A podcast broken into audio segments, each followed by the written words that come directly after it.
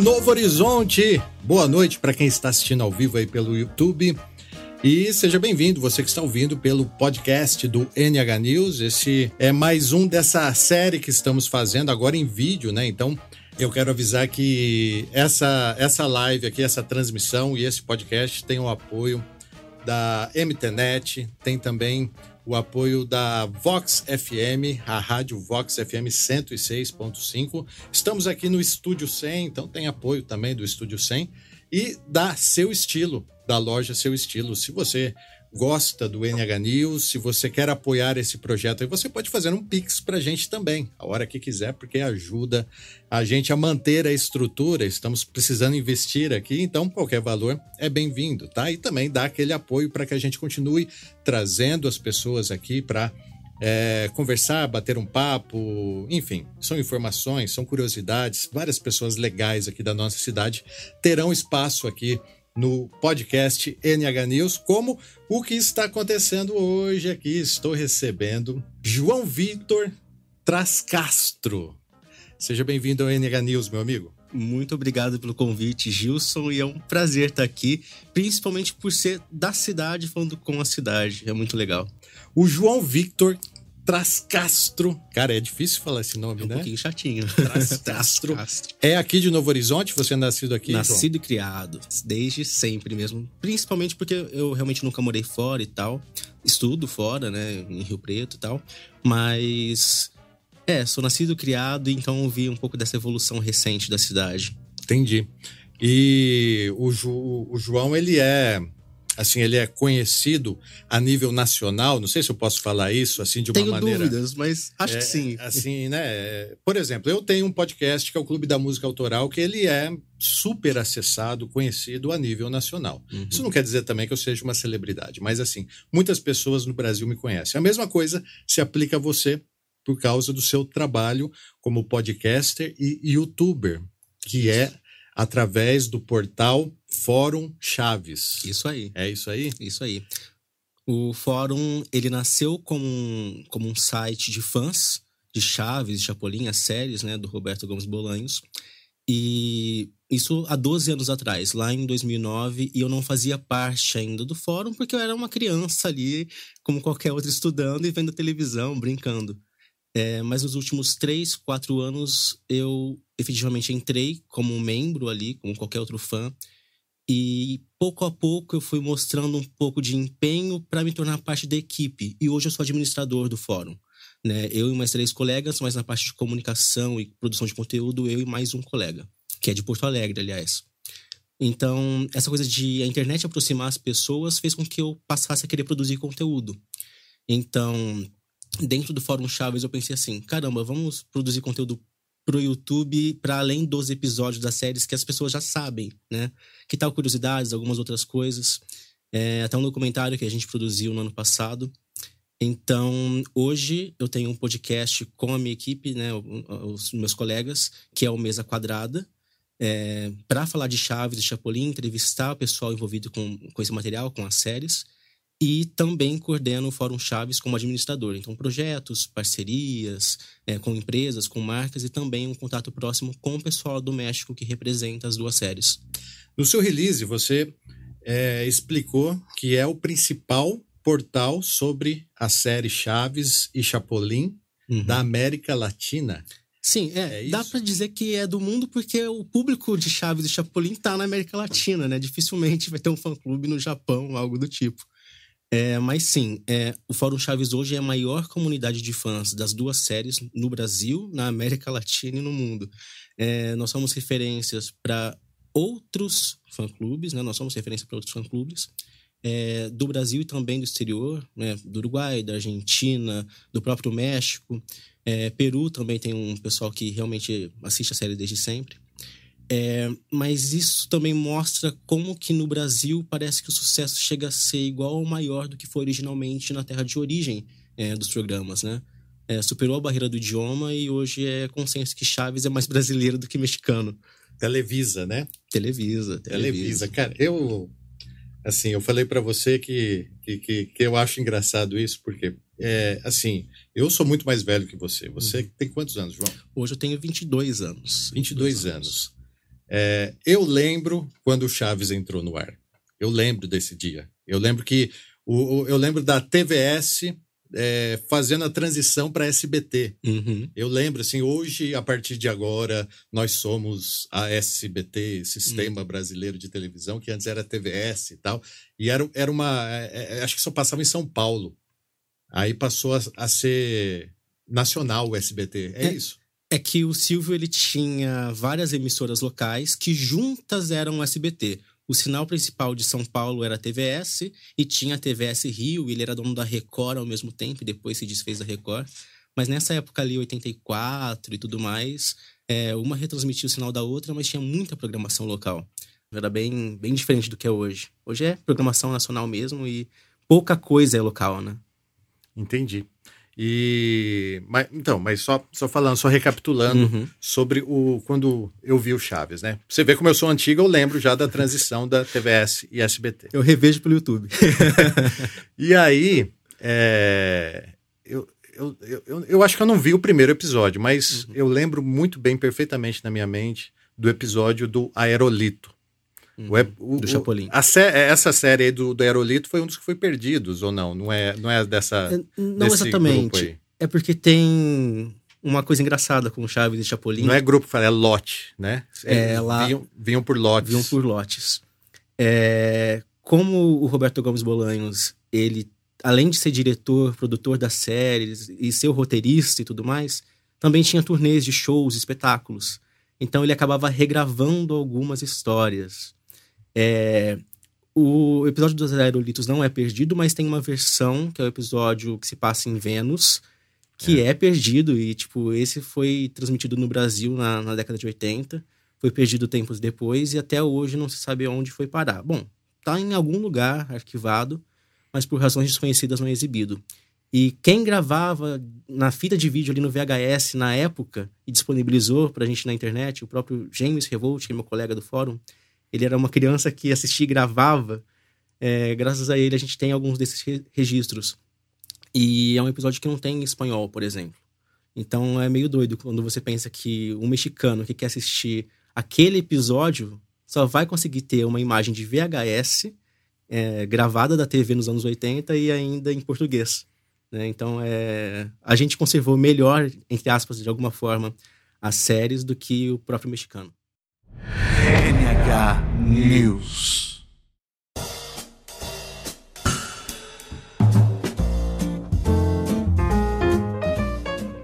E eu lembro, cara, do, começou a passar o Chaves, eu lembro do episódio do Aerolito, eu lembro do, dos, do, dos episódios que eram é, é, no Velho Oeste, sabe? Caixa Cuca, Tripa Isso. Seca. E e sabe, isso daí faz muito parte da minha infância. E eu tenho 43 anos. Cara, você tem 22, João. Como que essa série né, influenciou uma pessoa igual eu, de 43, e também você, de 22? Como, que fase que você pegou, que você começou a assistir Chaves? Peguei bem ali em 2003, mais ou menos, que era a época que passava na hora do almoço. Hum. Acho que muita gente da, da, minha idade começou nessa época, que era Chaves e Chapolin juntinho ali no, no horário do almoço ou às vezes no fim de tarde no SBT. Acho que é muito pela repetição mesmo que gerações acabam se apaixonando pelas duas séries. Porque é, é, as crianças dos anos 2000, dos anos 90, hoje, em qualquer outro país, é, não têm o mesmo apego ou o mesmo carinho pelas séries que tem o, o povo brasileiro. Então a repetição, o SBT começou a exibir em 84 e até 2020 né? Total 36 anos no ar, sem sair do ar. É, a reprise e a exaustão, por mais que canse um pouco, às vezes você já sabe aquele episódio de core salteado, às vezes tem um pouco de, ah, não, já vi e tal. Mas isso foi fundamental para que novas gerações gostassem, e foi o meu caso. Tanto ali, na hora do almoço, quanto depois, querendo conhecer mais sobre aquele produto, sobre aquela série e tanta curiosidade, tanto mistério que tem por trás da, das duas obras. É bem engraçado e curioso também. Gosto bastante. Você já pegou uma fase emergente da internet? Você já tinha acesso? Já, se você já conseguia pesquisar alguma coisa? Era bem escasso de informações, na verdade. Tipo, tinha internet, ok, é, mas muita informação desencontrada, muita mentira, porque a, a, a fake news muita gente acha que surgiu recentemente Mas desde sempre tinha informação falsa, né? Então tinha aquela. É, tem, tem vários mitos, né? Por exemplo, que o Roberto Bolanos, ele era um cara meio carrascão, assim, sabe? Era um cara que ele. Tipo, ele, ele não valorizava o elenco, assim, né? Tem, tem esse mito. Isso é verdade? Eu diria que não. É, é até engraçado que no próprio Fórum Chaves mesmo, na, no, no podcast e tudo mais, eu brinco a respeito do ator que faz o Kiko. Porque toda vez que o ator do Kiko veio pro Brasil, né, que é o Carlos Villagrán, ele fala que tiraram ele do programa, que ele brigou com o Roberto, que Sim, isso, ele, que aquilo. ele tem uma história assim de que ele é vítima, né? É, ele sempre fala que ele, é, que ele saiu, que, que ele não saiu, que tiraram ele. Mas a verdade é completamente diferente disso. Ele tinha uma proposta de ter um programa é, solo e ele queria fazer esse programa solo e usar o nome do personagem, mas o personagem era do Roberto, ele que criou, ele que escrevia. Ele falou: Bom, o programa é meu, o roteiro é meu. Mas ele foi, fez mesmo assim, usou o personagem até não querer mais. O problema iniciou entre os dois por causa que o ator que faz o Kiko queria gravar um disco, como Kiko, É. assinou com a gravadora, Sim. não contou pro Roberto, e quando foram fazer um disco do Chaves, o Roberto descobriu que não podia usar o Kiko, porque o Carlos não podia gravar com outra gravadora, só com aquela que ele tinha assinado. Então, pô, cara, o personagem é meu, você me assina com outra gravadora? Então, o problema é muito mais embaixo, é bem, é bem complexo. NH News.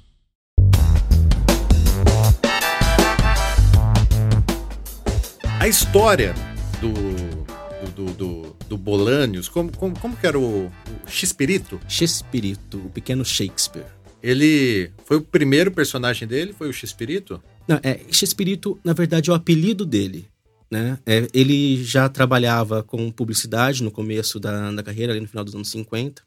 E durante os anos 60 ele passou a ser roteirista para outros artistas. Então ele foi roteirista por muito tempo para uma dupla de, hum- de humoristas mexicanos, que era o Viruto e Capulina. É, pouco depois disso, é, ele começou a sentir a necessidade de atuar mesmo. É, porque faltou um ator no set, ele era o roteirista, então enfiaram ele porque ele sabia o texto. Só que ele era tão genial escrevendo, com um timing de humor tão bom, que o Agostinho Delgado, que era um produtor da época, falou assim: Cara, você é o pequeno Shakespeare, é um Shakespeareito. É. Aí ele É. deixou mais pro espanhol, né? Castelanizou o negócio ali e ficou Chespirito. Então ele assumiu isso pra ele. Daí ele surgiu a ideia de sempre que criava um personagem colocar um CH como começo, né? Chaves, né? O Chapolin, Chompiras. Então, Chespirito é mais o nome dele mesmo. Chompiras. Quem que é o Chompiras? Chompiras no Brasil é conhecido como Chaveco, que é um ladrão é, Ah, que é. não é bem um ladrão. Ele se arrepende de ser ladrão, então ele leva uma vida mais numa boa e tudo mais. Nos anos 70, é, o personagem é um ladrão e depois o, o Bolanhos reformula o personagem. E nos anos 90 ele é um ex-ladrão arrependido que trabalha num hotel. E ele é bem mais boa praça, meio malandro. É bem brasileiro, na verdade. Eu, eu lembro, eu lembro dele. E a criação do Chaves em si foi meio que um acidente, foi isso que eu entendi? Foi acidental. É, diferente do Chapolin. O Chapolin nasce em 70 ali como... Primeiro é Chaves ou primeiro é Chapolin? Primeiro Chapolin. Chapolin primeiro. Chapolin nasce em novembro de 1970. Legal. É, com, como um sketch, como um quadro solto dentro do programa é, Los Super Genios de la Mesa Quadrada. E aí que vem o nome do seu podcast. O nome do podcast, Mesa Quadrada, que é do primeiro programa de sucesso do, do Roberto na televisão Uma mexicana. referência das antigas, só quem é. Só, Só quem é fanático que demais, cata isso. Demais, demais. Entendi. É um programa que nem tem disponível para se assistir, não é distribuído. E um ano e meio depois, mais ou menos, ali em 72, é, o elenco já estava quase formado, mas faziam vários quadros, não era um programa solo ainda. É, o Ruben Aguirre, que era o professor Girafales, que viria a ser o professor Girafales, ele sai do elenco ali no começo de 72. Só que nessa época ele fazia um quadro com, que eram dois maluquinhos. Ele era um maluquinho e o Chespirito fazia um outro maluquinho que era o Chaparrão Bonaparte. Que era o, pan, é o pancada aqui no Brasil, né, na tradução. É. E como ele teve que sair, ele ficou sem o colega para fazer o quadro. Aí ele falou: pô, não tem como fazer sozinho esse quadro, preciso inventar alguma coisa. Aí ele resgatou um roteiro de um vendedor de balões, que seria o seu Madruga, sendo importunado por um garoto, que seria o Chaves. Então Chaves nasceu ali em meados de 72, em março de 72, segundo o próprio Roberto. E deu certo, deu audiência, ele repetiu na semana seguinte, porque era gravado na mesma semana praticamente. Deu certo, deu certo, deu certo. Quando foi no final de 72, os program o programa que ele tinha com vários quadros foi reformulado e ele ganhou duas séries. Então ele decidiu dar uma série pro Chapolin, porque já era o maior sucesso dele, e pro Chaves, que era um estouro, né? Então aí já tem as duas séries, uma na segunda-feira, outra na quarta-feira na TV mexicana, se não me engano. NH News.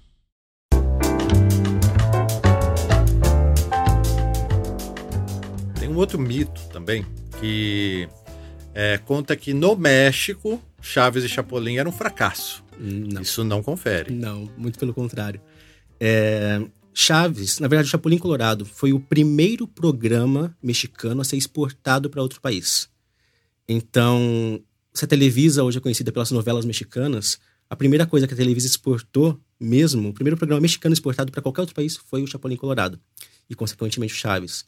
Ali em 74 até o meio de 85 ali, é, todo o elenco fazia turnês gigantescas, enchiam estádios, viajavam a América Latina inteira. Só não viajavam para o Brasil por um motivo muito simples.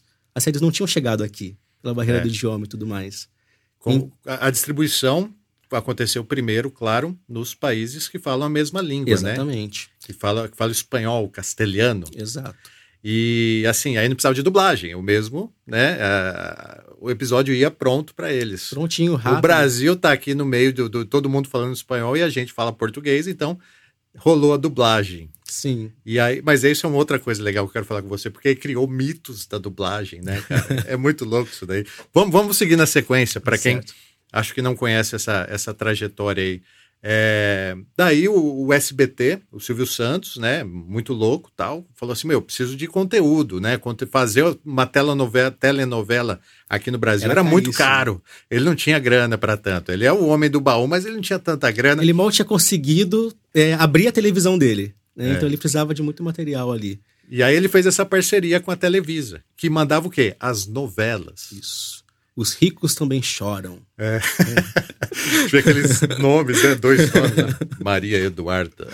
Bem é. antes de Marimara, é. bem antes de Tatali e tudo mais. E aí, eu, eu vi isso no seu canal, entendeu? Uhum. Só estou reforçando aqui. E aí, é, o... junto com esses é, rolos, né? É lata que eles chamavam, né? É, que vinha dentro de uma lata. Falam até que o que vem de fora é enlatado, porque literalmente eles pegavam as fitas, né? Então... Colocava dentro de uma lata e mandava para cá. E aí, para que é, vendesse mais, ó, o pessoal tá comprando. Eles, ó, compra o Chaves. Ah, Chaves não sei, não, manda lá para eles testarem. Se der certo, tipo isca. Jogaram Chaves de isca, Chapolin de isca para ver se pegava. Não foi mais ou menos isso? Reza a lenda, né? É, é, bem difícil precisar se foi realmente assim. Mas o que se conta, até a própria emissora e quem se envolvia com as séries, é que a Televisa, num pacote de, de capítulos de novela, jogou ali meia dúzia de episódios de Chaves e Chapolin e vê o que dá, vê se dá certo. Tenta ver se se vende. E aí existia também é, uma resistência aqui por parte dos conselheiros do Silvio Santos, até que teve uma pessoa, no caso, que eu não vou me lembrar o nome dela lá, que pegou e falou assim: Ó, oh, meu, isso daí é um humor, é, é, um, é um humor que me lembra a minha infância, é um humor. É, como que disse? É, eu não lembro qual é a palavra que, que essa pessoa usou. É um humor meio circense, é um humor meio. É, meio puro. de circo, meio é. puro, exatamente, assim. É, eu acho que você deveria tentar e tal. Parece que foi esse cara aí que, que deu que foi o ponto contraditório na, entre os produtores do Silvio Santos. Foram algumas pessoas. Tinha o Marzagão que licenciava, que comprava o, o material para a SBT, negociava entre mexicanos, na né, televisão da SBT. Mas o Salatiel Lage, que é essa pessoa, ele era diretor do núcleo de dublagem do SBT na época, porque o SBT não contratava estúdios externos. Tinha uma cooperativa dentro do SBT e estúdios do SBT que eles dublavam as novelas. E como ele também lidava com licenciamento e tal, ele pegou aquilo falou assim, cara, pode dar bom isso daqui. E deram um ok para uma dublagem teste de X episódios. Ele levou para casa, ele disse que passou para a filha dele, a filha dele adorou e ele falou assim, isso daqui dá certo. Aí aos poucos convenceram a programação e o próprio Silvio a exibirem o programa. E aí não, não é que eles começaram a colocar aos poucos. Eles já colocaram, tipo, repetindo várias vezes no dia, porque faltava programação, né? Sim. Então, tipo, repetia. E eram poucos episódios do primeiro lote. Sim. Porque, diferente de outras séries, porque a gente tá acostumado, né? Ah, ver a primeira temporada de tal série na Netflix. É. Ah, vai estrear a segunda. Chaves não foi assim no Brasil. Como vinha em latas e vinha aquele material todo bagunçado, não veio por ordem. Ah, da primeira temporada até. Não compravam em lotes sortidos. Então tinha episódio que vinha de, da última temporada de Chaves, junto com um episódio de três temporadas anteriores. Então eles dublavam dessa maneira. E como era um teste no começo, ah, pega ali 30 de Chaves, pega, sei lá, uns 15 de Chapolin, vê no que dá. E, e só no Brasil, né, que aconteceu essa salada aí. Só no Brasil. Nos outros países foi a, a ordem cronológica foi respeitada e foi, foi transmitida assim. Aqui a gente é, tem alguns episódios que eles são né, continuações, né? Continua Sim. no próximo episódio. Como que é que falava? Na... Confira na, na, próxima no próximo episódio nesse mesmo canal e nesta mesma hora. É. Era sempre assim. E aí no outro dia você ia assistir, não tinha. Não tinha. Não tinha. Ele tava passando outra Porque eles não tinham comprado. É, é, voltava do aerolito lá. Eu adoro o da aerolito. E, e, isso por causa do chroma key, né? Eu estava comentando com você sobre o chroma key e a gente estava brincando como que o nosso chroma key aqui ele é improvisado. Ó, quem está assistindo a gente pelo YouTube tá vendo agora o como que a gente faz aqui a gravação. o João ele fica lá no fundo infinito, né? E já era o recurso do chroma key que era usado no Chaves, mas de uma maneira assim é muito muito muito recorrente. Era quase que arroz de festa ali nas séries tem que usar o chroma key, principalmente em Chapolin. É, na época eles usavam aquele chroma azul, né? Não era, o, não era o verde. É engraçado porque até o Chapolin ser colorado tem a ver com chroma key. Porque eles pensaram um Chapolin meio em tom de azul tal, mas não dava certo por causa do chroma key. Por causa do chroma. O branco estourava, o preto era muito muito para baixo, muito sombrio ali, né? Não fazia sentido um herói colorido atrapalhado ser ser tão diferente do, da, da cor que precisava. E amarelo, que também não ficava legal, eram as opções de tecido que tinha. E a mulher do próprio Chespirito, a esposa dele na época, a Graciela, confeccionou o primeiro uniforme do Chapolin, que é, tinha que ser vermelho. Por quê? Porque vai ter que aparecer no croma, vai ter que fazer aquela bagunça na TV. E eles abusavam mesmo. NH News.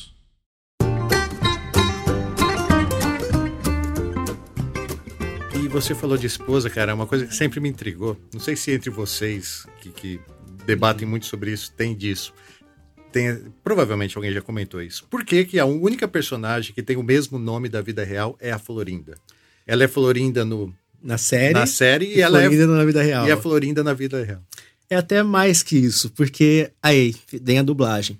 Se a gente não tivesse dublagem, a gente não saberia que seu Madruga é seu Madruga, porque no original não é. Lá é Dom Ramon. E Ramon é o nome do ator, Ramon Valdez. Ah, então, é é foi muito na, naquela coisa, tipo, cara, não tô com ideia para nome, vai ser Florinda mesmo. vai ser o nome mesmo, verdade. Ah, não tô com ideia pro Ramon, vai ser Ramon mesmo. Se você pega Chapolin, sempre que o Carlos Lagran faz um personagem masculino, que é o ator que faz o Kiko, ele chama Carlos. Sempre que a Maria Antonieta é. de las Neves vai fazer uma mocinha, né, que é a atriz que faz a Chiquinha, é a Maria. Porque é o nome dela. Então, tipo, ele simplesmente usava mesmo. Tanto que quando ele fazia humor cara limpa, sem ser o Chaves, sem ser o Chapolin, sem ser qualquer outro personagem caricato dele, é o Chespirito. Por quê? Porque já era o apelido dele, então ele evitava é, criar nomes específicos só para um quadro. Então, Dona Florinda é porque faltou ideia. e você acha, João, que assim é a, a repetição dos episódios tem a ver com o sucesso? Foi uma coisa meio que implantada na mente das crianças, aquelas piadas repetidas que todo mundo, na minha época da escola, todo mundo repetia as, as frases, os chavões do, do Chaves. Eu acho que na sua época também se continuou. Uhum. Por causa da repetição. Tem alguma ligação com isso, será? Eu acredito que sim. Antes eu considerava, até pouco tempo, na verdade, que a repetição era o principal motivo do sucesso das séries no Brasil. Mas eu acho que o principal mérito é o texto, o roteiro. Porque, primeiro, que não, por mais que se repita durante mil anos, não tem como algo ruim fazer sucesso tanto tempo. Se fosse ruim, podia repetir que, ok, não ia dar retorno. Mas dá retorno porque tem qualidade, porque é bom. Muita gente fala, ah, mas é um cenário tão pobre, mas é uma coisa tão estranha, tão, tão over, né? Tão, tão esquisita, tão pobrezinha. Você vê que é isopor, você vê que é meio fraco, mas. Cara, aquilo para 1973 que é quando a série estreou, era luxo. Se você pega a qualidade técnica daquilo, a Globo em 73 era preto e branco, né? E a qualidade do humor do roteiro, do Roberto Gomes Bolanhos, por mais que seja pastelão em muitos, em muitos casos, é, a, a, qualidade textual, a qualidade de não subestimar o público que está assistindo é muito, é muito bacana. Porque ele mesmo falava, é, Chaves e Chapolin não é para criança, não é para adulto, é para família. Então, não, é, muita gente fala, ah, é um programa infantil. Não é um programa infantil. É uma série, como qualquer outra, para ser curtida, ser apreciada. Tanto que tem piada que criança não entende, né? Se você vê ali aquele episódio que a Chiquinha tá doente, seu Madruga fala pro Chaves: Olha, Chaves, a Chiquinha não pode brincar porque ela tá na cama com 39. E o Chaves pergunta: e cabem todos? Né? Então, tipo, não é. É tudo menos infantil. Entendi, entendi. E, e, tem muitas piadas que foram alteradas também pela dublagem, né? Sim. Que eu acho que não combinava com o com, com contexto, né? É, quando o Chaves dizia que era melhor assistir o filme do Pelé, era o Chaves ou era o Chapolin? Era o Chaves, era o Chaves. Era o Chaves. Essa é uma. É, é original? Ou, ou, isso é, foi traduzido aqui? Então, tem muitas vezes que eles citam o Pelé de verdade na série. Quando alguém leva uma pancada e acorda e fala gol de Pelé, é o Pelé que eles estão falando ali. Que, pô, foi logo depois da Copa de 70, Pelé era o craque, né? Seria como falar do Neymar hoje em qualquer país da América Latina. Sei. É, mas naquele caso específico, não. Ali, aquele episódio foi feito para promover um filme do Roberto, que era El Chanfle, que era um, uma temática de futebol e tal. E é o único filme com todo o elenco de Chaves. E na dublagem, pô, filme futebol, ok, mas esse filme não tá no Brasil, não vai sair aqui. Ah, então joga o Pelé aí, porque. E esse filme, inclusive, a imagem é muito boa, captado com película, película 16mm e tal. E, e eu já vi algumas, alguns trechos assim, e eu, eu nunca fui atrás de saber. Então, então agora você, você matou a minha dúvida. É o filme. Que, é que, que, eles fizeram com o elenco. Sim. Tanto que tem aquela cena que o, que o Chaves fala pro seu Madruga: Nossa, até o técnico de futebol é igualzinho o senhor, porque no filme o Ramon Valdez faz o técnico do time. então, é, aí ele até fala aquela cara de chimpanzé reumático. Então, Sensacional, Show de cara. bola. NH News.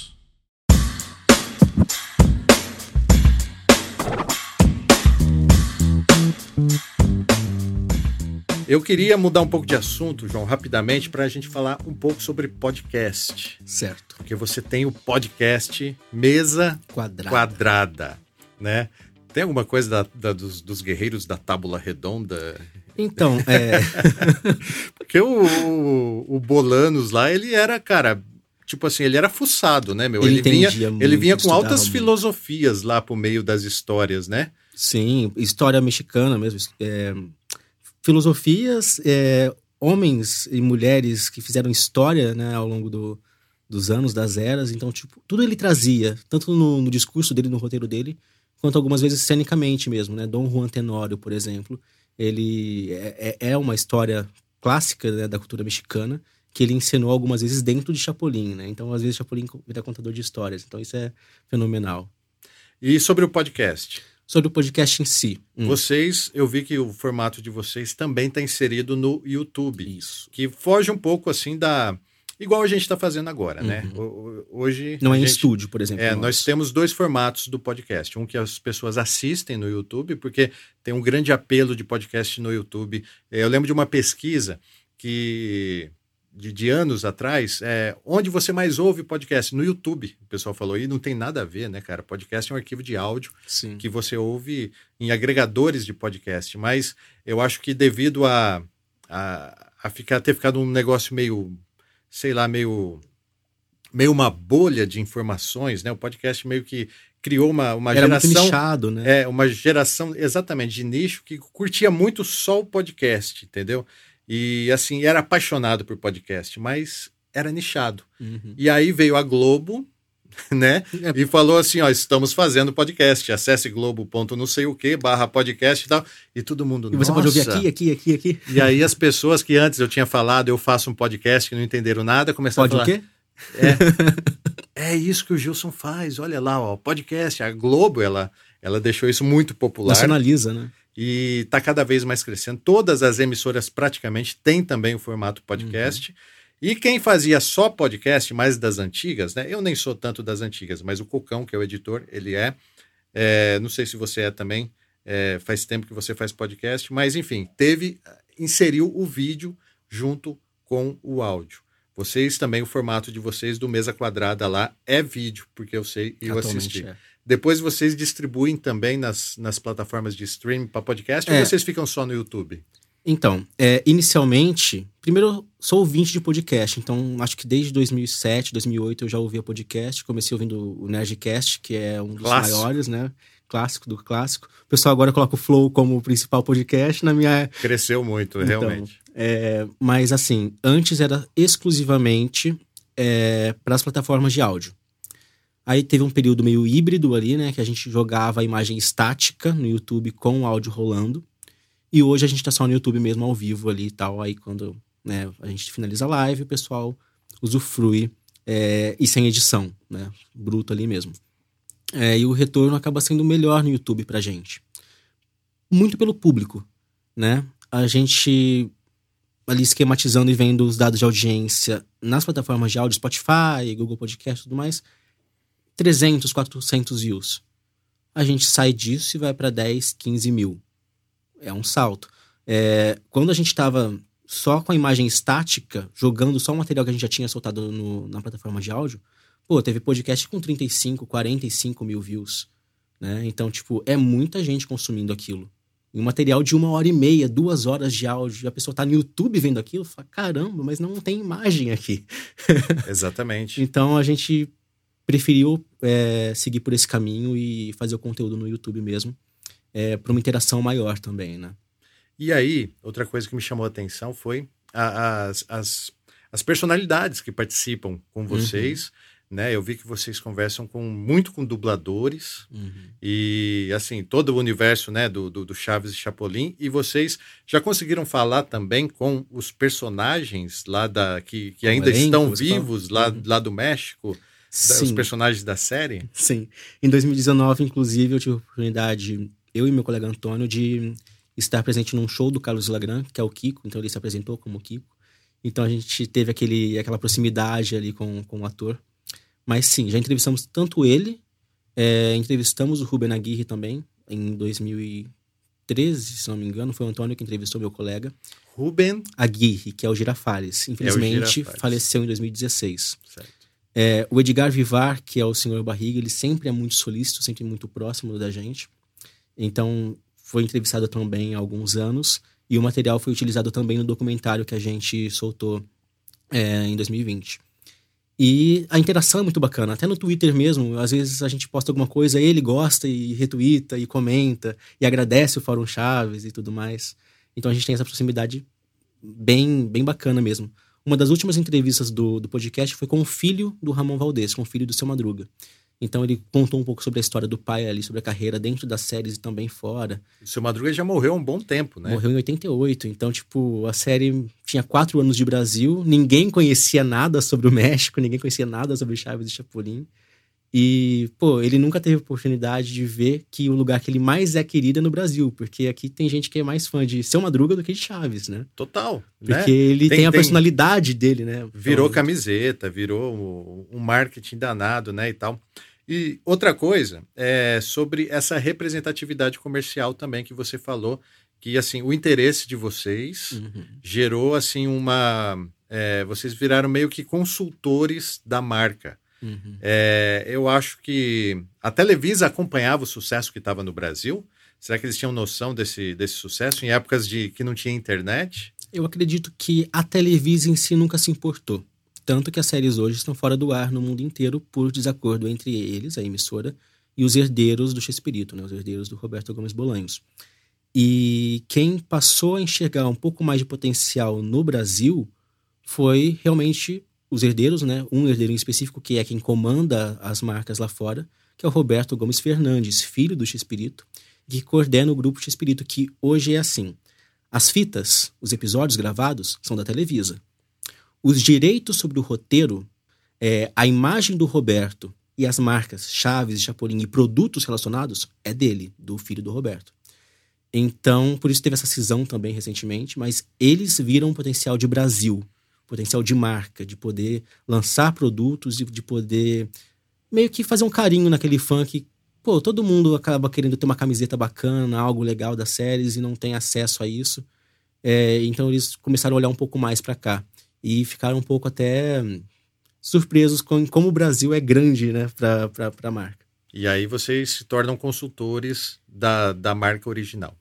Isso, é meio que indiretamente, na verdade, né? Porque, querendo ou não, acima de tudo, nós somos fãs.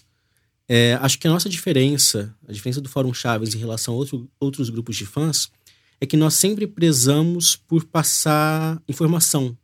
Não só compartilhar trecho de episódio, não só fazer uma piadinha ou relembrar aquilo, mas trazer conhecimento, informação sobre aquilo, como eu estou fazendo aqui agora. Exato. É, de agregar conteúdo mesmo em cima das séries. Tanto que a gente tem um guia no portal com a sinopse, os detalhes sobre a estreia de cada um de, dos episódios de todos os programas do Roberto. Isso fez a gente ter uma percepção aos olhos de quem comanda as marcas. Então, sim, nós somos, é, nós fomos o primeiro fã-clube é, a ser oficializado pelo Grupo Chespirito. É meio que um selo de, de verificação ali que, que a marca deu pra gente. Então, nós respondemos, de certa forma, por aquele termômetro que é para eles o que o fã quer consumir, o que o fã quer sentir, o que o fã quer comprar ou não comprar, o que o fã gosta ou o que o fã não gosta. Então isso fez a gente ter proximidade com eles e também com marcas que acabam lançando produtos. NH News.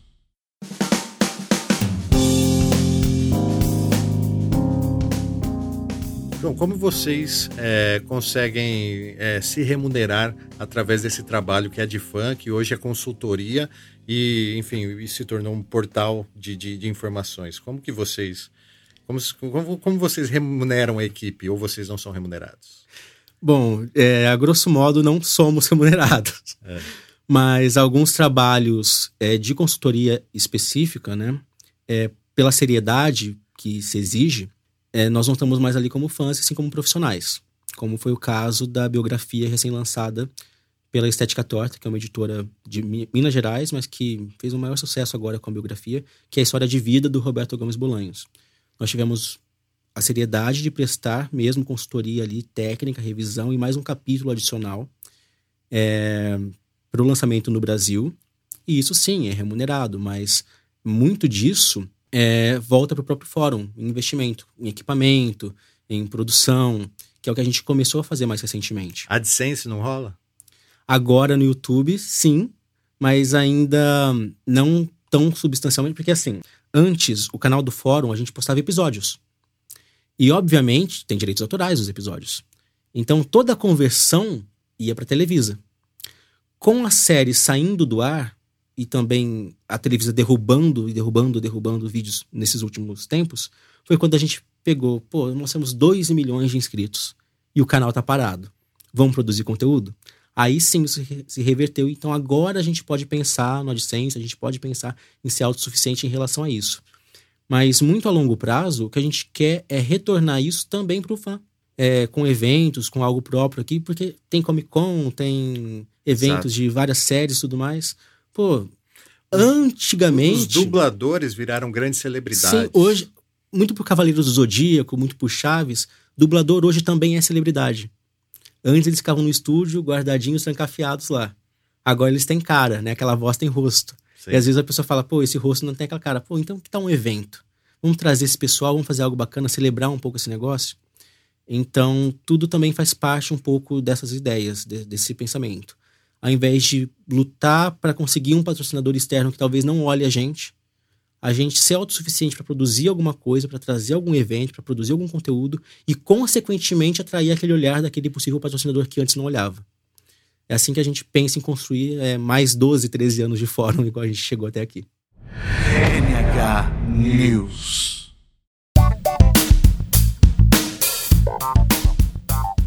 E assim, eu, eu preciso te fazer, antes da gente mudar o assunto Chaves, que eu queria te perguntar sim, de outra sim. coisa também. Já sei o que é. é um assunto muito legal. Eu queria, assim, saber uma coisa que realmente eu não sei. Eu assisti o documentário que vocês produziram, mas não cheguei até lá. Uhum. É por que, que acabou a série Chaves e Chapolin lá na, lá em, na, na Televisa, lá no México? Por que, que eles acabaram? Do... Se era tão, né? São duas um fases. tão grande. São duas fases. Primeiro que o brasileiro não conhece toda a obra do Roberto. A gente está acostumado a assistir a década de 70 das séries. E, a sé... e o Roberto permaneceu na televisão com os personagens até 95. Então, dos 25 anos de televisão que o Roberto fez na Televisa, de Chaves, Chapolin, todos os personagens, é, a gente só consumiu sete temporadas. Sete anos. E às vezes pela metade, porque na época a SBT não comprou tudo. Chaves como série e Chapolin como série acabam de 79 para 80. Quando acaba em 80, é, o Chespirito decide recriar aquele programa que ele tinha antes, como o programa Chespirito. Era um programa de uma hora nas segundas-feiras à noite, com todos os personagens, cada um com 10 minutos. 10 minutos de Chaves, 10 minutos de Chapolin, 10 de Dr. Chapatin, 10 de Chomper e assim vai. E ele seguiu assim até 92. Em 92, ele decide continuar com o programa, como continuou até, 90, até 95, mas ele já passava dos 60 anos de idade. Então, colocar um colã vermelho com aquela barriga de um senhor de 60 e poucos anos não estava legal mais. A, a, facialmente, né, as expressões faciais muito marcadas, muitas rugas. Ele, Essa é a série do, do, do, restaurante da Dona Florinda. Essa já é. Não, isso ainda é 70. Isso ainda é, é anos 70. É... Qual, quais são os últimos episódios? Os últimos episódios. O, último quadro do Chaves foi em 1992, dentro do programa X-Espírito, um quadro de 10, 15 minutos, que é Aulas de Inglês. Aulas de Inglês. É, nesse episódio é uma aula de, na escolinha do professor Girafales. E, inclusive, nessa temporada de 92, que foi exibida no Brasil umas duas vezes pelo SBT em 2001, com uma outra dublagem, porque o elenco original, do, o dublador do Chaves já tinha falecido. É, essa temporada toda foi na escolinha porque ele já estava tão né, acima do peso e com a marca facial ali tão evidente, as expressões, a papada de um senhor de mais de 60 anos, que era a única forma dele gravar como Chaves sem ter um close, junto das outras crianças ali e tal. Essa é uma fase que o brasileiro não conhece muito.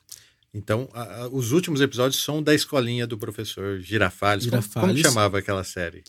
Na verdade, é, é, é, a mesma série. Simplesmente era um roteiro específico na escolinha. E dentro do programa X-Espírito não tinha nome exatamente. Às vezes era Chaves, às vezes não era Chaves, às vezes ele passava alguma coisa, não passava alguma coisa. Mas ali é só isso. O sketch, né? É, aulas de inglês. E sem mais nem menos, ele acabou com o personagem. E no, nas semanas seguintes, não tinha Chaves. Só tinha o Chaveco, só tinha o Dr. Chapatinho, só tinha o Chompiras. E ele foi abandonando aos poucos, assim, pela e idade. Ele, e ele foi também adaptando o roteiro pela falta dos personagens também, né? Sim, durante os anos Mo 80. Morreu o seu Madruga, é, o, o, Kiko, né? Teve um, aquela treta lá e o Kiko saiu. Mas olha que louco. É, o Carlos Lagrão, o Kiko, ele sai na temporada de 78. Os Chaves continuam sendo Chaves até 92. É mais tempo do que o Carlos Lagrão ficou no elenco. O Ramon Valdez sai em 79 volta em 81 e sai de novo. Quando o Ramon, que é o seu Madruga, morre em 88, ele já não estava na série fazia cinco anos. Entendi. Então, nessa fase, ele. Sim, o Roberto adaptava roteiros. Então, tipo assim, o Jaiminho, ele existe por causa da falta do Ramon, do seu Madruga. A Dona Neves também, porque a Chiquinha não podia morar sozinha. É, com o passar do tempo, mesmo com o Ramon voltando e saindo de novo, o Roberto falou assim: cara, a temática tá diferente, o timing tá diferente. Então, o Jaiminho agora vai se mudar pra vila. O Jaiminho vai começar a dever 14 meses de aluguel. O Jaiminho vai ter um flerte pela dona Clotilde, para substituir um pouco ali o, o seu Madruga. Ao mesmo tempo que o Nhonho começou a aparecer mais, a Pops começou a aparecer mais, porque não tinha mais o Kiko para fazer a brincadeira ali com, com a Chiquinha e com, com o Chaves. Então foi o que ele conseguiu ajustar. Mas é o único quadro que sofreu com isso, porque o Chapolin mil ideias, mil atores diferentes podia trocar a qualquer hora. É, e a mesma coisa com os outros quadros. Então só o Chaves sofreu com isso mesmo. É, e aí, só, só esclarecendo, aí acaba em 90 aí. Bom, uh, o trabalho do Roberto na televisão acaba em 95, mas a aparição final do Chapolin e do Chaves na televisão fica em 92. 92. É, três anos antes. 92 é, é o último programa da série Chaves e Chapolin que é gravado. Isso. E aí se encerra é, e é mais ou menos o auge no Brasil. Sim, passando as coisas dos anos 70. Exatamente. e eu lembro de, de um, um, canal, eu não lembro quem que foi, acho que do SBT também, que inventou o, a, o negócio da bola quadrada. Que o sonho do Kiko era ganhar uma bola quadrada e alguém aqui do Brasil levou a bola o Pânico quadrada. levou. O Pânico, o né? Pânico na Rede TV ainda. E eu acho que esse foi meio que o início De um De novo boom. de um novo contato agora direto com os personagens, porque no Domingo Legal de vez em quando eles entrevistavam alguém, né? Quem é? Conheça os personagens. De ve- de vez em quando tinha isso, mas era meio sucinto, e tal. E eu achava muito estranho ouvir eles falando, né, na, na língua, ali. na língua deles e tal. Até que o Pânico fez esse contato aí da Com bola Kiko e quadrada tal. e tal. E eu lembro exatamente da, eh, da confusão que o, que o Villagrán fazia, porque assim, o ó, presente. trouxemos um presente. Ele fala assim: que que presente? Eu prefiro o futuro. futuro, né? Isso é um regalo, né? Porque, Ah, tá, agora eu entendi. porque né, quem, quem não, talvez aí não entenda, é, não existe a palavra presente em outras línguas, né? Presente é presente, pretérito e futuro. Aqui o presente pra gente é estou te entregando Hum, algo. É, Tome entregando aqui um presente. uma- um regalo, né? E lá é regalo, né? É engraçado porque no Brasil a gente não teve o que o- os outros latinos tiveram, que é ter as turnês com o elenco completo. E eu demorei pra descobrir que o Rubén Aguirre, o Girafales, fechou em Catanduva nos anos 90. É mesmo. Fechou em Catanduva. Tem foto dele com, a, com um outdoor atrás. Eu falo, pô, mas caramba, isso é Catanduva. E realmente ele veio uma vez pro Brasil, fez umas turnê, uma turnê assim no interior de São Paulo. Dois anos antes de eu nascer, ali em 96, eu falei, caramba, alguém assistiu um show no circo do professor Girafales em Catanduva, aqui do lado. E trocentos anos depois, ninguém lembra disso, parece. NH News.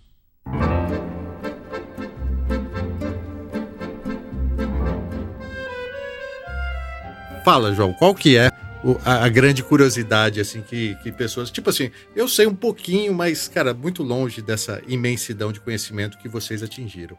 O que, que as pessoas não sabem que é uma grande curiosidade? Vamos lá. As- Essa é boa. É, o, a, a Florinda Messa, que era a dona Florinda, antes de namorar efetivamente o Roberto e se casarem, eles só se casaram em 2004. Mas o relacionamento começou em 70. Ela namorou o Carlos Lagran, o Kiko, quando o Kiko era casado em 73. Namoraram ali por uns seis meses, Extraconjugal. essa conjugal. Ela era solteira, mas ele era casado, né? Sei. E o Roberto falou assim: olha, não vai dar porque aqui todo mundo é profissional, então vocês dois aí, pelo amor de Deus, separa. E de boa. Aí a série seguiu e tal. Ela ficou e namorou o diretor, Henrique Segoviano, Que era o diretor da série, enquanto o diretor Henrique Segoviano já era casado. aí, beleza.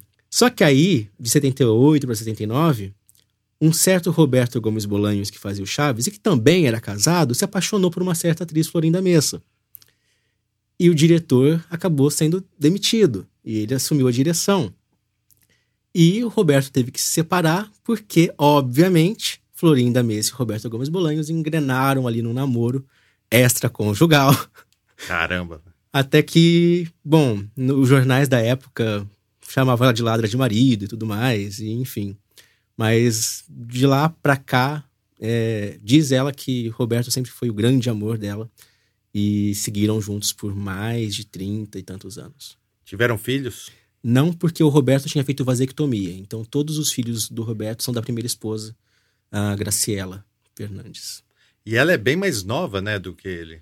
É, ele tinha 40 e poucos anos quando eles se conheceram e ela estava ali entrando nos 20. né? Então ela ainda tá, tá bem, assim, uma diferença de 20 e poucos anos. Ela até fala em entrevistas, tipo, era muito insano, né? Se apaixonar pelo próprio chefe. Mas aconteceu, né? Então, ok. Ela escolhia bem, né? Tipo, Uma outra curiosidade, assim, que eu, que eu vi, no- inclusive no canal de vocês lá, e que eu achei muito bacana, é que, por exemplo, o, o seu Barriga, o nome dele é, o do, do ator, é Edgar Vivar. Edgar Vivar, ele conta que ele não era ator, Não. coisa nenhuma. Ele, tipo, é, recebeu uma ligação, né? Aqui é Roberto Bolano. Quem? Roberto Bolano. X-Perito. Ah, X-Perito. Tipo, Uhum. né? Você quer trabalhar de ator? Eu Estava precisando trabalhar, é engraçado eles falando, né?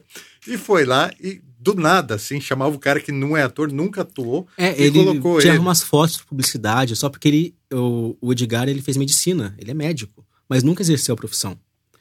E ele entrou na publicidade, começou a ser tipo garoto propaganda de geladeira Brastemp, essas coisas assim, Electrolux e tal. E por causa da publicidade, o Roberto viu ele, gostou e pediu para ligarem para ele. Então ele conta essa história, é bem legal. Tipo, a, as profissões do, do elenco antes. O próprio Girafales, ele não era ator também. Ele era executivo da Televisa. Ele era engravatado e tal, e tipo, ele gostou daquilo, uma vez entrou no set, pegou o texto e começou a atuar com o Roberto, inclusive. eu uso até hoje a frase do Girafales. Eu só errei uma vez. Quando? Quando, Quando eu pensei estar errado. Exatamente. Até hoje eu uso essa. É sensacional. Então...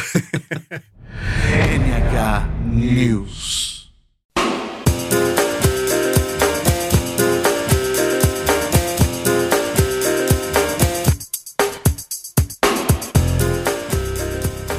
Você falou sobre publicidade uhum. e eu queria falar sobre isso também. Você é publicitário, publicitário. também.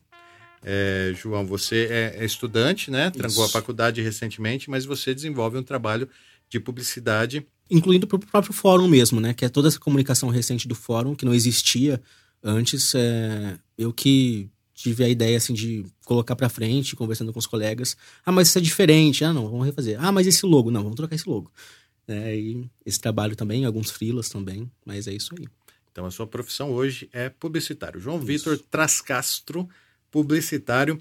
E aquilo que eu falei que eu queria falar com você, que é uma história muito curiosa na sua vida, é sobre o prefeito Mirim, cara. Ai, meu Deus. O João, ele é, participou de um projeto na escola Isso. muito interessante, que ele, foi eletivo esse projeto ou não? Elegeram você para ser o prefeito Mirim? Os alunos, houve, houve uma, houve, uma votação? Houveram chapas lá na, no, no, no, colégio, na, na escola Shirley. Ainda. Enfim, só para fazer o briefing da história. Aí, por fim, acabou indo frequentar o gabinete do é, prefeito. Um dia de prefeito. Como o prefeito Mirim realmente. Como uhum. que começou essa história aí? Foi um projeto desenvolvido na época pela professora Marise e com contribuição do Cleiton também, Cleiton Zocarato. Sim. E ela, na verdade, tomou bem à frente da situação. A Marisa é sensacional, uma das melhores professores, professoras que eu tive. E era uma ideia de aproximar mesmo né, os alunos da gestão pública, para conhecerem a máquina, como funciona, tanto né, no executivo como no legislativo municipal. E foram formadas chapas entre os alunos lá, quem tivesse interesse em formar chapa. Isso dentro do que? Dentro da... do colégio. Mas entre to de... todos os alunos? Sim, todos os alunos. Qual colégio que era? Na Shirley, ali na, na integral. E, é, claro, tinha aquela questão de, de, ser mais próximo e tal, então montamos as chapas. Eu entrei como, como prefeito ali, na, na candidato a prefeito, mais a minha amiga Manu como vice ali e tal, e mais X alunos como candidatos a vereadores, digamos assim.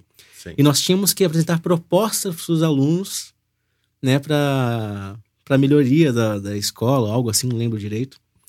E eu lembro que o pessoal meio que zoava, né? Tipo, ah, vou trazer refrigerante para o horário do, do, do, almoço, sei lá, coisa assim. Eram propostas é, é, meio... pautadas na realidade de vocês, da escola. É, exato. Não tinha uma, uma loucura de, ah, vou, vou trazer moradias. Não, não, não era algo para a coisas... realidade da, do cotidiano escolar. Muito legal, cara. E eu era bem realista. Olha, eu não vou prometer nenhum refrigerante, não vou prometer nada muito absurdo, mas eu prometo que eu vou fazer meu melhor para questionar em relação a como funciona tudo isso.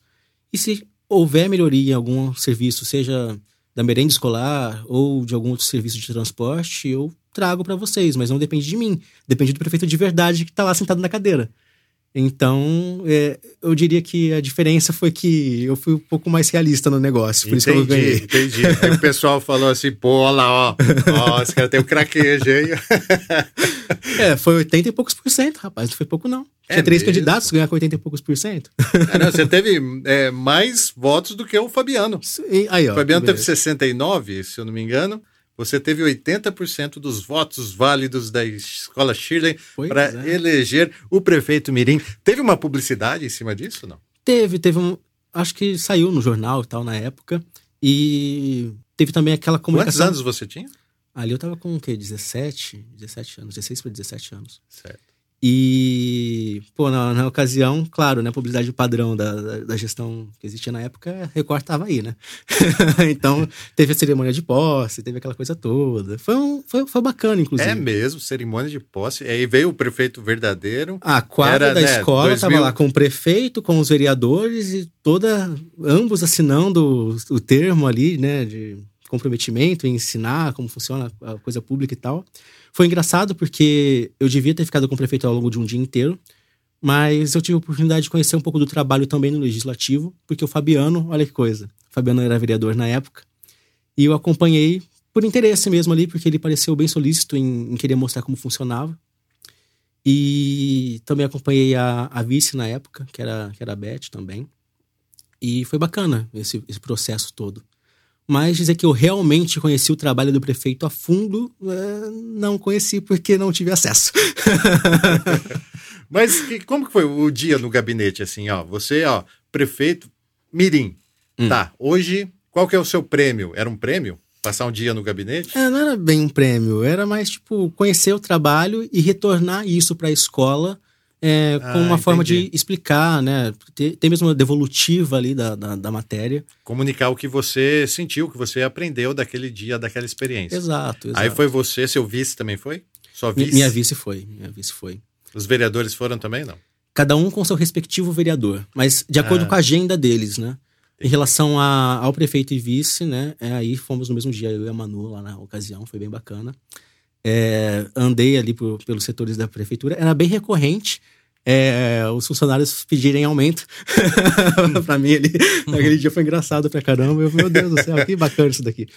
É, mas ao mesmo tempo ali eu entendi uma certa, não digo descaso, mas sabe quando o, o, o, sistema ele fica tão, tão rotineiro, tão comum, que passa a não existir mais aquele anseio por melhora? Tá tudo funcionando daquele jeito, automático. Então eu sentia que tudo na cidade funcionava de uma maneira automática, sem tanto comprometimento em agregar algo novo, melhorar a cidade efetivamente. É, mas isso, claro, eu não podia falar na época porque não era interessante para a escola ali naquele momento e tal. Mas, pessoalmente, né, é, no, no ano seguinte foi a eleição, 2016, e foi o processo ali de eu decidir que não que não ia. O prefeito Mirim não vai apoiar o prefeito? Como assim? Né? Foi meio isso. Tinha um. Dentro da escola. Tinha um plano dentro da de, escola. que isso acontecesse? Dentro de... da escola. Mas. Ah, então, é simplesmente por o, o meu papel cidadão ali. Certo. Porque 2016 foi a primeira eleição que eu votei também. E. Ok, eu ia fazer 18 anos naquele ano e eu não achava bacana é... Você nunca viu outro prefeito a não ser o Toyota. Exato. Até exato. aquele momento. Até aquele porque momento. o Toyota estava muito tempo lá. Sim, sim. Né? Teve sim o seu Antônio Villarreal Torres, por uma época que manteve toda, é, a, a toda gestão, a teia do Toyota. A, a, a, imagem que a gestão passava no, do Toninho Belão, que sempre foi solícito, sempre foi legal. Tipo, eu lembro ainda lá no, no meu primeiro colégio que ele abriu as portas para uma entrevista que a minha sala fez com ele, isso na época que eu estava no Sagrado ainda. E, mas, mas, o que a gente sentia que era muito automatizado, era um sistema muito padronizado. Já existia, tipo, o estilo Toyota de se governar, sabe? Uma coisa meio assim. Se era bom, se era ruim, não vem ao caso, mas eu não, não gostava de, da mesmice. Não, não, não, não, gostava daquilo. Então, naquele momento, eu votei por uma certa mudança, não importa qual mudança. Eram três candidatos também na chapa, né? Era o próprio Toyota, o Fabiano e o Luciano naquela ocasião. É... Foi, foi muito legal essa campanha aí. Foi. Foi a primeira campanha também depois que eu voltei. Porque, assim, eu sou de Novo Horizonte, mas em 2000 eu fui morar em São Paulo, voltei uhum. em 2014 e é a primeira campanha desde a minha volta. Então, assim, tudo foi muito novo para mim, sabe? Aquele universo essa, dessa. Quando se construiu, começou a se construir essa necessidade da mudança, né? Sim, sim. O pessoal gosta de falar assim: ah, Gilson, você influenciou bastante e tal. A gente, não só eu, como você e várias outras pessoas que trabalharam nos bastidores, influenciamos na necessidade da mudança. Sim. Quem escolhe o candidato é a população. Exato. Mas a necessidade da mudança ela era evidente, foi o que aconteceu, muito legal. E o prefeito Mirim não se tornou político, é isso que eu entendi? Ou você é, está filiado a algum partido? Não, eu sou filiado, mas eu acho que, mesmo não filiado, todos nós somos políticos de alguma forma, ou devemos estar, pelo menos, interessados pela política. É, tanto que o NH News tem um papel fundamental nisso, pelo próprio portal também que você mantém, é, com as matérias e tudo mais. Porque eu lembro que o Novo Horizontino não se importava nem um pouco com a sessão da Câmara. E quando teve a questão do transporte, não sei se você lembra, você estava lá naquela manifestação aquele dia do transporte. A gente andou junto naquela rua. É. E foi engraçado, porque. Do Eu transporte, uni- fim do transporte Universitário, universitário, é. aconteceu uma manifestação, primeiro em frente ao RTC, né? Isso, que a gente se reuniu ali, fez aquele burburinho e apareceu o vereador para fazer né, o seu discurso né, demagógico pra caramba, aquela coisa, né? Nossa, não, não suporto, mas enfim. E é, ficou uma situação engraçada. Falei, pô, o pessoal jovem podia ser sempre assim, né? Podia todo mundo se reunir sempre, né? É até engraçado agora que tem um, um grupo de jovens ali em Borborema, né? Bem ativo em relação à à Muito política legal. ali. Muito legal. A gente não tem isso em Novo Horizonte, é uma pena. E às vezes até eles vêm pra cá, né, pra, pra dar uma força aqui. Acho bacana. E ali foi que eu senti que, que realmente ser político, necessariamente estar envolvido diretamente com o cargo público, é, é muito de representar e ser representado da maneira como a gente gostaria. Então, eu não vou só votar no dia da eleição. Eu vou votar e vou fiscalizar o governo, seja municipal, estadual, federal, é, todo santo dia, não só abrindo o jornal, mas olhando do meu lado, olhando na minha frente, vendo o que tem em volta de mim. Né? Então, sim, dizer que eu nunca vou ser político, é, efetivamente com cargo, não, não sei. Um dia eu tenho vontade de me candidatar? Tenho, tenho sim. É, O primeiro passo é se filiar a um partido. exato, exato. Você já pensou nisso? Pensar, pensei. Mas eu também quero entender até que ponto os partidos daqui seguem a. Não digo só a ideologia, mas o mesmo compromisso das outras esferas, sabe? Parece que quando a gente chega no municipal é bem diferente, né? Os partidos que são inimigos lá em Brasília que são amigos. Eu não, eu não entendo muito bem ainda essa relação local. É, desiste de entender isso. Você, você não vai conseguir entender, porque acontece, é, é muito louco, né? Tipo, hoje o Brasil é polarizado, né? Entre os que gostam do Bolsonaro, os que não gostam, porque eu nem posso dizer que é os que gostam de, de PT e de Lula, porque é, o interior aqui onde a gente vive é um local, assim, é, muito conservador. Eu vejo muito pouco apoio para o PT e para o Lula. E eu vejo é, um anti-bolsonarismo e um e, tipo e muita gente a favor do bolsonarismo. Então não- onde vai essa pessoa que não tá com é, o é muito Bolsonaro? estranho. Aí você pesquisa a respeito dos partidos que estão eleitos, os mais ativos aqui, e lá os, os, os diretórios deles, né, a nível federal, alguns apoiam, outros não, Uhum. outros estão no centrão, tipo assim, falam uma língua totalmente diferente com a que acontece aqui. Não existe um alinhamento. É, não, não, se, se você ficar, assim, é um conselho que eu te dou. Se você pensar em, em aliar o, a, ideologia né, das esferas estaduais, nacional e municipal, eu acho que você não vai se filiar a nenhum partido. É meio isso. é por isso que eu penso também, tipo, seria muito bacana que tivesse candidatura independente. Seria muito legal, sem ter um- uma bandeira específica de um partido. Porque não necessariamente a gente vai sempre estar alinhado com aquele ideal, com, com aquele modo de pensar. É. né? O- o- uma grande lástima que eu acho é a gente não ter uma representatividade jovem aqui em Novo Horizonte, uma cidade de quase 50 mil habitantes, igual você disse, em Borborema, né, muito menor que Novo Horizonte, tem essa representatividade política, tem esse interesse pela política é, fomentada por jovens, e aqui em Novo Horizonte não tem. Se tem, eu não conheço. Uma vez eu, eu, eu escrevi isso no meu Facebook para ver se aparecia alguém, não apareceu ninguém. Né? Na verdade, virou até um, um debate lá, alguém acusando pessoas e tal, não sei o quê tem que ter uma movimentação jovem, entendeu? Sim. Tem que ter essa movimentação. É, mas eu acho que a gente não tem essa representatividade. Concordo. Eu gostaria de apoiar essa chama, mas não encontrei essa chama. e ela não pode ser fabricada, ela tem que ser natural. Sim, genuíno. Então é, é complicado. No momento estamos sem representantes jovens. Não estou dizendo para você ser não. tá, mas seria uma boa, sabe? O prefeito Mirim, né? Seria bem-vindo. NH News.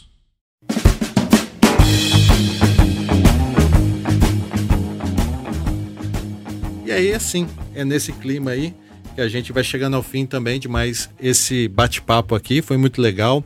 O João, obrigado por você vir aqui contar, é, falar um pouco sobre as curiosidades do, do universo do Chaves e Chapolin. Uhum. É um nicho muito bacana. E nós temos aqui um publicitário na nossa cidade que está envolvido com um projeto grandioso igual esse, né? E tem que ser evidenciado, por isso que eu te convidei. Também porque você é um cara legal. Obrigado. E também porque você foi o prefeito Mirim. É muito legal essa história, cara. É muito legal. Muito obrigado. Então, beleza. De Você quer falar alguma coisa que eu não, não te perguntei? Hum, Só queria agradecer mesmo o, o público que está acompanhando a gente, também quem vai ouvir depois na versão gravada né, em áudio. E que é um prazer realmente ser, ser recebido por você e que a audiência do NH News aumente, porque é muito bacana ter um podcast 100% Gilson de Lázaro aqui, rapaz. É, 100% Novo Horizonte, Novo com Horizonte. assuntos exclusivos, nicho, né? Podcast de nicho da cidade de Novo Horizonte aí. Muito bom. Espero que as pessoas também entendam e valorizem. A gente está precisando fazer uns investimentos aqui. Seria bom novos anunciantes. Já aproveitando, agradecer a, a MTNet, também a Vox FM e a loja Seu Estilo, que apoia aqui esse podcast. Muito obrigado, João. Em breve nós voltamos a conversar mais sobre o Chaves, Chapolin, Ó, a prefeitura. ou o prefeito Mirim. Boa noite, gente. Muito obrigado. Valeu, um abraço.